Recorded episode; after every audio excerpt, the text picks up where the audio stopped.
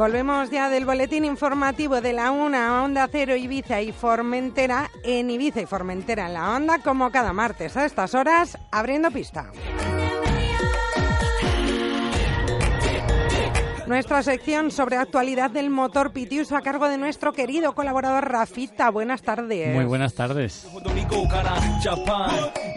Y hoy es uno de esos días en que Rafita viene muy bien acompañado. Está con nosotros también Tony Bingut. Muy buenas tardes, Tony. Buenas tardes. Y bienvenido. Teníamos ganas ya de ponerte cara, en este caso voz, para nuestros oyentes. Gracias por estar aquí. Enseguida veremos, Tony, por qué estás aquí, ¿eh? Pero no vamos a adelantar acontecimientos, ¿verdad que no, Rafita? Primero vamos a hacer los resúmenes. Primero los, resúmenes que son los deberes. Y empezamos, como siempre, contando qué ha pasado, qué ha pasado en Baleares en todo lo que tiene que ver con el motor y lo hacemos comentando el campeonato de, trial base de Baleares, que creo que se ha llevado a cabo en Santa María del Camí. Correctamente. Muy bien. Hay más Santa María, pero esta vez ha sido en el del Camí. Fue el, 21 de julio, estaba organizado por el, la escudería Lofre, en el área de trial que tienen ellos en el polígono de Son Yaut, y en el que hemos tenido representación ibicenca, Pitiusa, y en el que nuestros niños y niñas, que a ti te gusta mucho lo de niñas, han dejado el listón muy alto. Las verificaciones se hicieron a las 5 de la tarde y luego las salidas fueron a las 6. Las categorías convocadas eran la categoría base automática, iniciación 80 y base 80. Muy bien. Eh, gracias al Ayuntamiento de Santa María del Camí, a la Federación y a todos los patrocinadores, pues nuevamente se ha podido hacer este segundo trial base de Santa María del Camí. Entonces, categoría de a inicio de 80 hemos tenido a nuestro Siku Marí Serra. Muy bien. Que ya está con nosotros en nuestras ondas. que es el niño ese tan calladito, pero que les mata callando. Eso te iba a decir, calladito, pero matón. Cuando se sube en la moto eh, le da mucha caña, eh, quedando en el puesto número 4, que está muy bien. Muy bien. Y en la categoría de base automática hemos tenido a nuestro Tony Izquierdo, también del Motoclub de Formentera Ibiza hijo de otro Tony Izquierdo, también mítico del motor, en el que esta vez, bueno, pues ha bajado un escalón, ha estado quedando primero en todas las eh, en todas las pruebas hasta ahora disputadas, en este caso ha sido segundo. Bueno, hay que dejarle, hay que dejarle opción también al resto. Hombre, claro. No podemos ser abusones. De todas formas sigue yendo primero del campeonato. La diferencia simplemente han sido de dos pies, o sea que ha estado la cosa muy reñida. Muy reñidísima. Reñidísima. Y nuestra María Gallego, también del Motoclub de Formentera y Vice de la escuela, pues ha quedado en la sexta posición, simplemente con siete puntos de penalización. Perdón, con ocho puntos de penalización, pero que está muy, muy, muy bien. Desde luego, una muy buena posición también para Estuve esta con Ellos, sí, está muy bien. Estuve con ellos en un entrenamiento que estuvieron haciendo. Eh, Tony les les ha enseñado a caerse, Ah, pues no está mal eso, es muy importante. muy bien, eh, han aprendido a cómo soltar la moto dejándola que se quede clavado tanto la estribera como el manillar, así no nos hacen daño y bueno, pues están haciendo una gran labor en el que van a obtener bastantes resultados. Pues oye, fenomenal y seguimos hablando de resúmenes porque también ha estado presente las Pitiusas en el Europeo de Motocross con nuestro queridísimo Elías Escandel, que hace mucho que no le vemos y le echamos de menos. Bueno, ya sabemos que está fuera, que eh, bueno, eh, intentaremos si bien alguna vez traerlo aquí a las ondas. ¿eh? Esta vez lo que estamos diciendo, Campeonato de Europa de la categoría MX65 en Loquet, en la República Checa, y en el que nuestro Elías Escandel junto a todo su equipo, ya sabemos que está junto a Julio López 8.14 Army, que ya lo tenemos aquí y que también tiene objetivos de ganar la Baja Aragón, que luego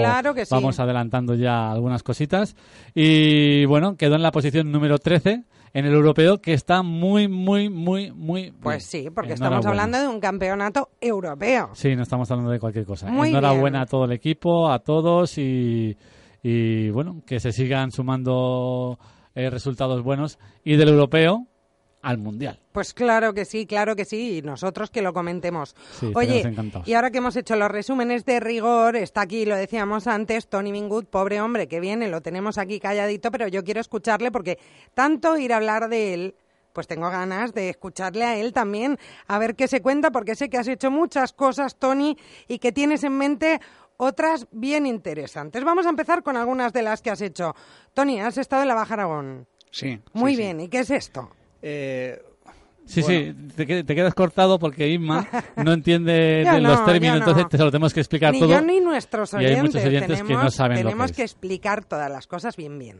La, Baja Aragón es una de las pruebas eh, puntuables para el, Campeonato del Mundo de Bajas de, tanto de, motos y quads como de coches y camiones. Muy bien. Es un ride. Es un ride. Es una carrera. Sí, es, es a, diferencia de, pruebas como por ejemplo el, el, Dakar, en el que te tienes que orientar, en la Baja Aragón no, no tienes que orientarte. O sea, tienes eh, flechas en todos los, los, giros y vas siguiendo... Seguir el camino, ¿no? la ruta que te marca ya la organización. Exacto, exacto. Muy bien. Y es una prueba en la que eh, se realizaban cuatro, cuatro sectores selectivos en, en, tres días, viernes, sábado y domingo. Eh, el primer sector selectivo es muy corto, eh, no sé cuántos kilómetros tenía, pero se hacía en aproximadamente unos diez minutos. Y en él se sale por orden de dorsal, de manera que según el resultado que hagas, al día siguiente, el siguiente sector sales por orden del tiempo que has hecho, para que los más rápidos salgan primero y los más lentos detrás, para que no nos alcancemos. ¿Y tú cuándo, en qué posición saliste? Eh, bueno, yo, salí en el, primer sector selectivo por, por, dorsal, fui el primer quad. Ajá. O sea, allí tuve un poco de ventaja porque no me encontré con polvo de, otros rivales. Pues muy bien. Y hice la, séptima posición en quad. De, eh, luego, al día siguiente, eh, salía en este orden y, bueno, eh, rompí el motor, así que no, no terminé. Uy, vaya. vamos, a hacer, vamos a hacer una aclaración eh, Tony le pasa como a Chiku el niño. Sí. Es muy calmado, muy tranquilo, hasta que se suben a la máquina. Luego ya rompe se el motor. se meten en, dentro del casco y entonces es cuando va muy rápido. Para la gente que dudo que no lo conozca, pues es que hay que decir pues que Tony empezó a montar a partir en el 2004, empezó a correr en, en quad, en el que se ha proclamado campeón de Europa. Eh, a ver. De España. Campeón, Perdón, campeón de España en Quad en el 2006, subcampeón de España Quad 2005 y 2008, subcampeón de España de Rally TT en Quad en el 2013. Ha corrido en motos, tercer clasificado de campeón del mundo, ha campeón de Europa de moto en circuito, eh, en los quad eh, ha corrido la baja, ha corrido el rally de Mersuga y lo que tiene en mente es eh, correr el Dakar 2019. Dakar 2019. Ese es el plato fuerte que estamos hablando. Claro que sí. Lo hemos traído porque está recientemente llegado de una de las pruebas que te da acceso, que te da todos los dakarianos entran dentro de esta carrera que es la Baja Aragón, que es una mítica carrera que lleva un montón de ediciones que se hacen en la provincia de Teruel ha estado participando, ha tenido la mala suerte de romper, el, motor. en varias ocasiones, aunque ya nos ha estado contando que por la noche estuvieran haciendo todo lo posible, pero lo que le decimos entre nosotros, las carreras son así. Así es lo que pasa. Si no fuéramos rápido y menos en el fuera campo, fuera, o sea, en el off-road, eh, se romperían menos porque es lo que estamos hablando. Pero lo que hay que sacar siempre son buenas conclusiones. Muy bien, ¿y cuáles son esas buenas conclusiones? Tony, a ver, cuéntanos, ¿cuál es el plan para el Dakar? Eh, bueno, eh, a ver, supongo que eh, de, este fin de semana lo que tengo que aprender es... Eh, a no romper motores. Sí, exacto. ver, cuáles son los fallos y, y, y, coger experiencia tanto en, en, el pilotaje como en la mecánica, ver cuáles son los puntos que hay que reforzar más, ¿no? Em, no sé, en, ahora en, en, en, septiembre voy a correr otro rally en, en Marruecos, el Rally Panáfrica, que dura una semana y es un rally de navegación tipo como, como el Dakar. Eh, que ahí no hay señales. No, no, no, no. ahí te orientas tú solo. Sí, sí, sí, sí. Te pierdes. Te pierdes y luego te vuelves a encontrar. Exacto. y bueno, eh, realmente las condiciones eh, tienen que ser las más o menos las que puede haber en el Dakar, ¿no? Mucho calor, mucha arena, que es un terreno muy blando que hace que sufra mucho el motor. el fes-fes, que es un polvo muy fino que... Eh, es marina, que se mete por todas partes Del, motor y del cuerpo. Exacto. Y te hace sufrir bastante. Sí, sí, sí, sí. Yo creo que va a ser una buena eh, prueba para... Un buen entreno para el Dakar. Desde luego, tiene pinta. La Panáfrica. Además está el director de carrera es Rui, que ya estuvo con nosotros, bueno, es el director también de la Marroc Challenge, que tenemos una pequeña relación con él, porque además eh, tuvimos eh, de corresponsal a nuestro director de la emisora. Así fue, y esta Panáfrica está apoyado también por la gente de la Masía Pelarda, en el que la asistencia a la organización va a estar súper bien y en el que, bueno, lo que estamos diciendo, todos los pilotos dakarianos están aprovechando todas las pruebas que tienen aquí en Europa antes de dar el salto, porque hay que decir que ya llevamos unas cuantas ediciones que el Dakar se hace en Sudamérica. Que no se hace en Dakar. Que no se hace, sí, Dakar ya es una marca registrada, ya es, eh, bueno, hay más pruebas que se hacen, ya lo hemos comentado muchas veces, de Europa a Dakar, la ciudad de, de donde estamos hablando, de propiamente dicho, pero en este caso la han pasado a Sudamérica. Eh, Tony, el recorrido del Dakar para los que están menos, eh, ¿se sabe algo ya? ¿No se sabe? Sí, en principio en, la próxima edición 2019 va a ser todo en, en Perú. Eh, va a ser un Dakar con más arena que otros años y se va a disputar en 10 en diez etapas.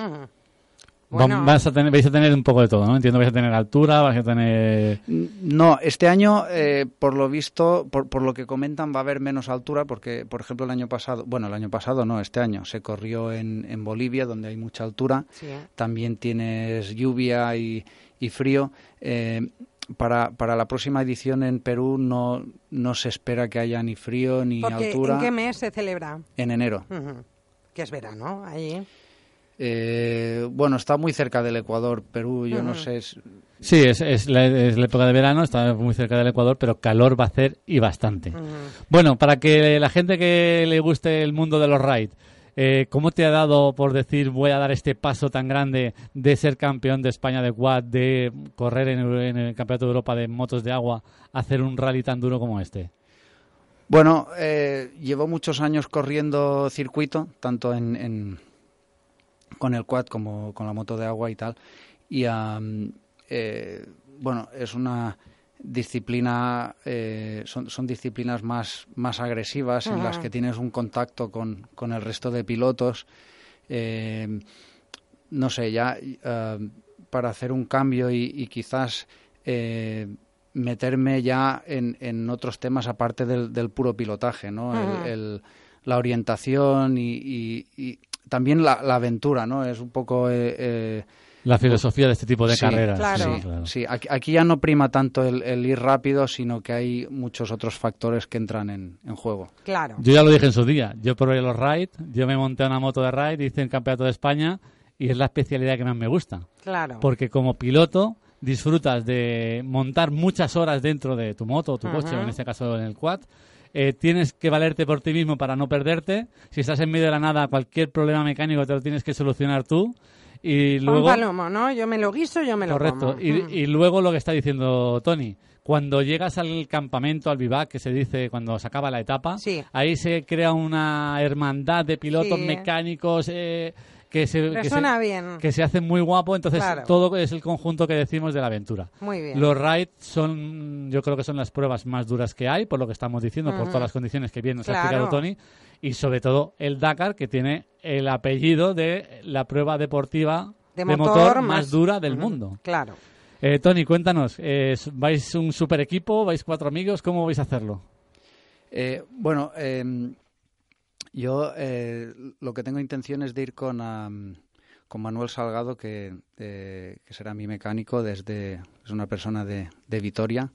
Eh, tiene un, taller que se llama Quas Dulanci y bueno, él ha estado desarrollando el quad y en principio íbamos a ir nosotros dos solos. Eh, Dos solos, o sea, estamos hablando, los demás equipos van con super mega camiones, autos caravanas, alguno lleva su helicóptero, no vamos a decir nombres, para ir desde el vivac hasta el hotel. Y Tony se va con un mecánico experimentado de Vitoria, que de sobra se sabe que en Vitoria hay desierto, hay dunas y hay de todo, todo el mundo lo sabe, y que hace bastante calor, y se aventuran a esta gran aventura. Entonces, bueno, hay que decir que lo que prima ya no solamente el material que te hace falta y la preparación física, que ya sabemos que de sobra, que Tony la tiene por todos estos años y lo que él, él se prepara, pero sobre todo en lo económico. Claro. Eh, ¿Cuánto puede costar correr un Dakar para que nuestros oyentes se hagan, una, idea? Bueno, eh, a ver, allí la, la, inscripción para correr tanto en moto como con quad es eh, de son unos 17.000 euros el, el, piloto. Luego, aparte, hay que inscribir el mecánico, esos son otros 9.000 más, más eh, el vehículo de asistencia, que son uh, ronda los, los 5.000. Este vehículo de asistencia tiene que ser 4x4, o sea que tenemos que llevar una furgoneta 4x4. y, y, bueno, luego ya está todo el tema de viajes y, y, todo el material que hay que ir. Vamos, que es carísimo. ¿Y cómo haces, Tony, para financiarlo? Bueno, a base de ir eh, buscando diferentes empresas que... Patrocinadores. Oye, pues vamos a aprovechar también que estamos en las ondas por si alguno de nuestros oyentes se anima. Porque vamos, yo creo que poner tu marca ¿verdad? En, en el Dakar, vamos, se va, va a tener una visibilidad muy significativa. Aparte, Tony, siempre que lo que estamos diciendo ya no solamente es este año en la preparación del Dakar, sino el año que viene, todo lo, todos los resúmenes que se van a hacer, todas las televisiones. Claro. Va a estar en la Panáfrica, si tú ya eres sponsor a partir de hoy, ya saldrás también en la Panáfrica como sponsor.